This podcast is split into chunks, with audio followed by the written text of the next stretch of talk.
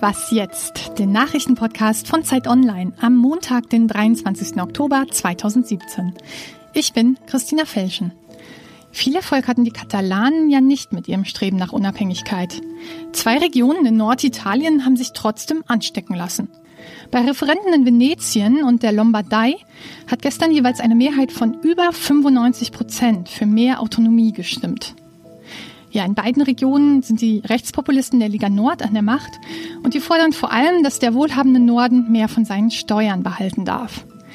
Bessere Aussichten haben die Venetier und Lombarden allerdings schon als die Katalanen, denn ihre Referenden waren legal und sie gehen nicht so weit, eine Abspaltung zu fordern. Andere Wahl, anderer Kontext. Die Japaner haben den amtierenden Ministerpräsidenten Shinzo Abe im Amt bestätigt. Abe selbst hatte diese Wahl um ein Jahr vorgezogen, um sich Unterstützung im Nordkorea-Konflikt zu holen. Der Konservative hatte sich zuvor mit Skandalen unbeliebt gemacht, doch seit der Bedrohung durch Kim Jong-uns Regime ist das vergessen. Der Redaktionsschluss für diesen Podcast ist 5 Uhr.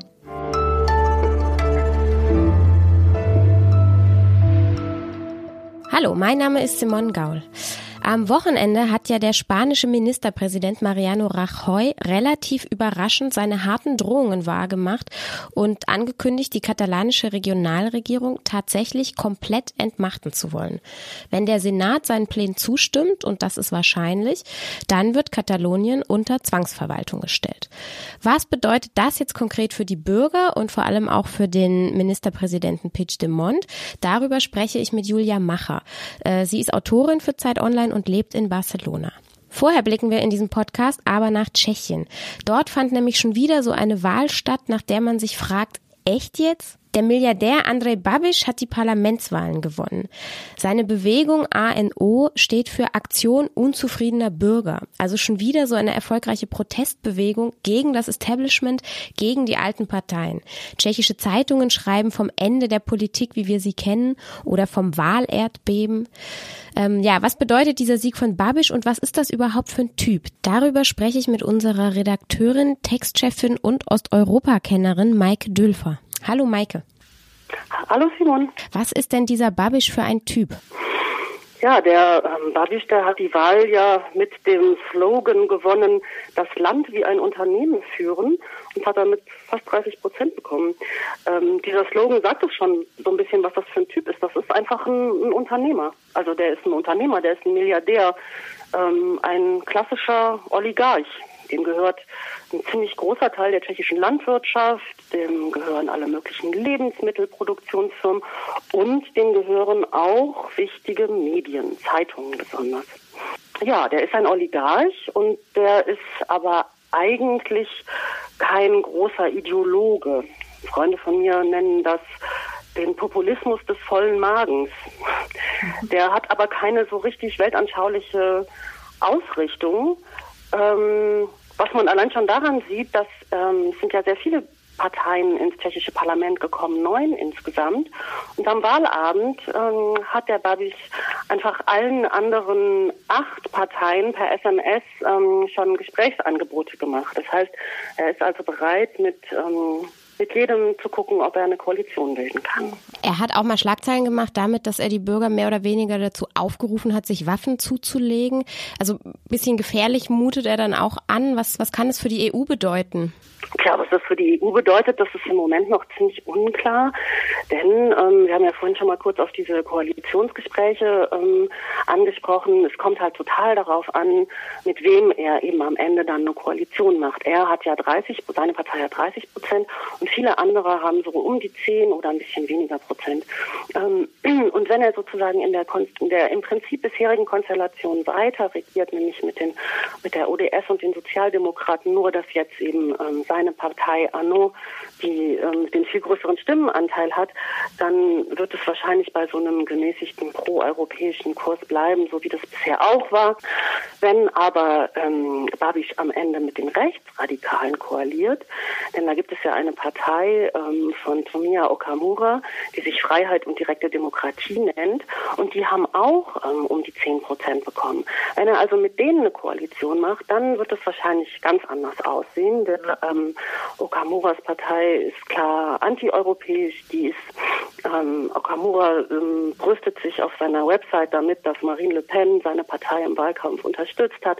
Das ist also eine Liga von ähm, Rechtsextremen, die klar antieuropäisch sind. Und falls Babiš mit ihnen eine Koalition eingeht, dann wird vermutlich auch die gesamte tschechische ähm, Politik eher europaskeptisch bis antieuropäisch werden. Die Rechtsradikalen sind ja drittstärkste Kraft geworden. Das heißt, ganz unwahrscheinlich ist so eine Koalition auch nicht. Und Babisch hat das auch nicht ausgeschlossen bis jetzt, richtig? Nee, er hat gesagt, er findet in deren Programm gibt es durchaus interessante Punkte und ähm, er möchte ja mit allen Gespräche führen. Das ähm, passiert übrigens auch informell schon. Die treffen sich in so einem Fort von Prag in so einem Luxushotel und ähm, reden und angeblich, so sagt es die Partei von Babiš, einfach mit denen zuerst, die als erstes Zeit hatten.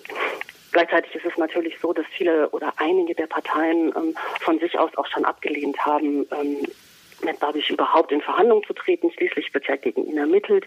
Ähm, und andere haben es auch ganz klar abgelehnt, ähm, mit Okamura in irgendeiner Form in irgendwelche Verhandlungen einzutreten. Also das wird ziemlich spannend, wie jetzt die Koalition da überhaupt zu bilden ist. Und das kann vielleicht auch eine ganze Weile dauern. Wir werden es weiter beobachten. Danke dir, Maike. Gerne. Tschüss.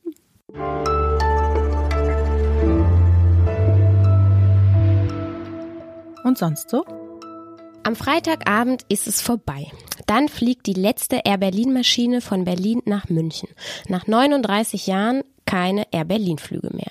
Das heißt auch keine roten Schokoherzen mehr zum Abschied beim Aussteigen aus dem Flugzeug. Diese Schokoherzen gibt's jetzt aber natürlich, wie alles, dem die Besitzer Seltenheitswert beimessen, auf eBay zu kaufen. Angebote reichen von einem Euro bis zu einer Million Euro. Alles ist dabei. Guten Appetit!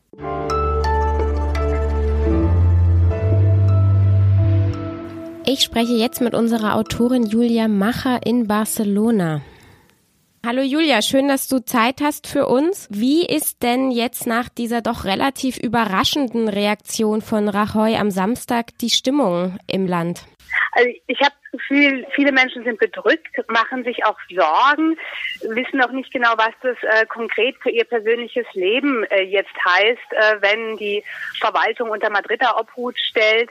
Äh, viele fühlen sich auch ja angegriffen dadurch, dass die äh, Regierung, die ja zumindest ein Teil der katalanischen Bevölkerung gewählt hat, jetzt einfach abgesetzt wird in Gänze und äh, auch von den Leuten, die diese Regierung nicht gewählt haben, die gegen eine Unabhängigkeit sind, habe ich auch schon ja eher Sorgenvolles äh, gehört.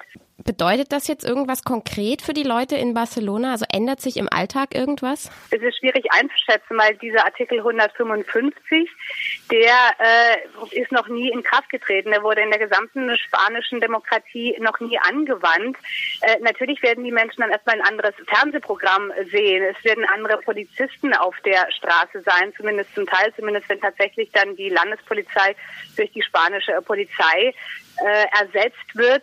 Äh, es wird auch andere Ansprechpartner in Verwaltungen geben.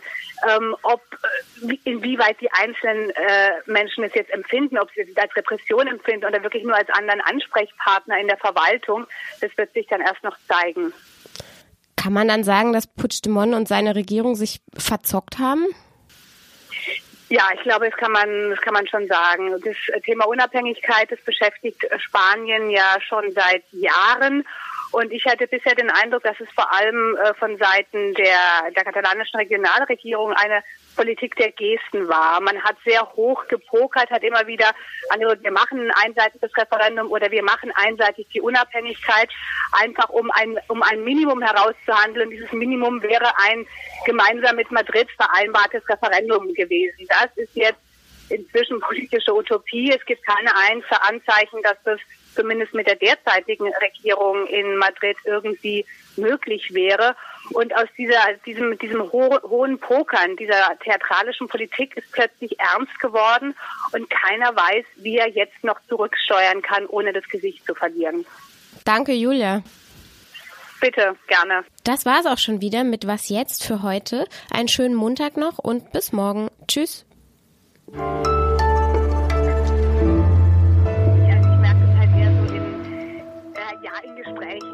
Leute müde sind und eigentlich keine Lust mehr auf das Thema haben und gerne irgendwie ja einfach ein äh, harmonischeres äh, Zusammenleben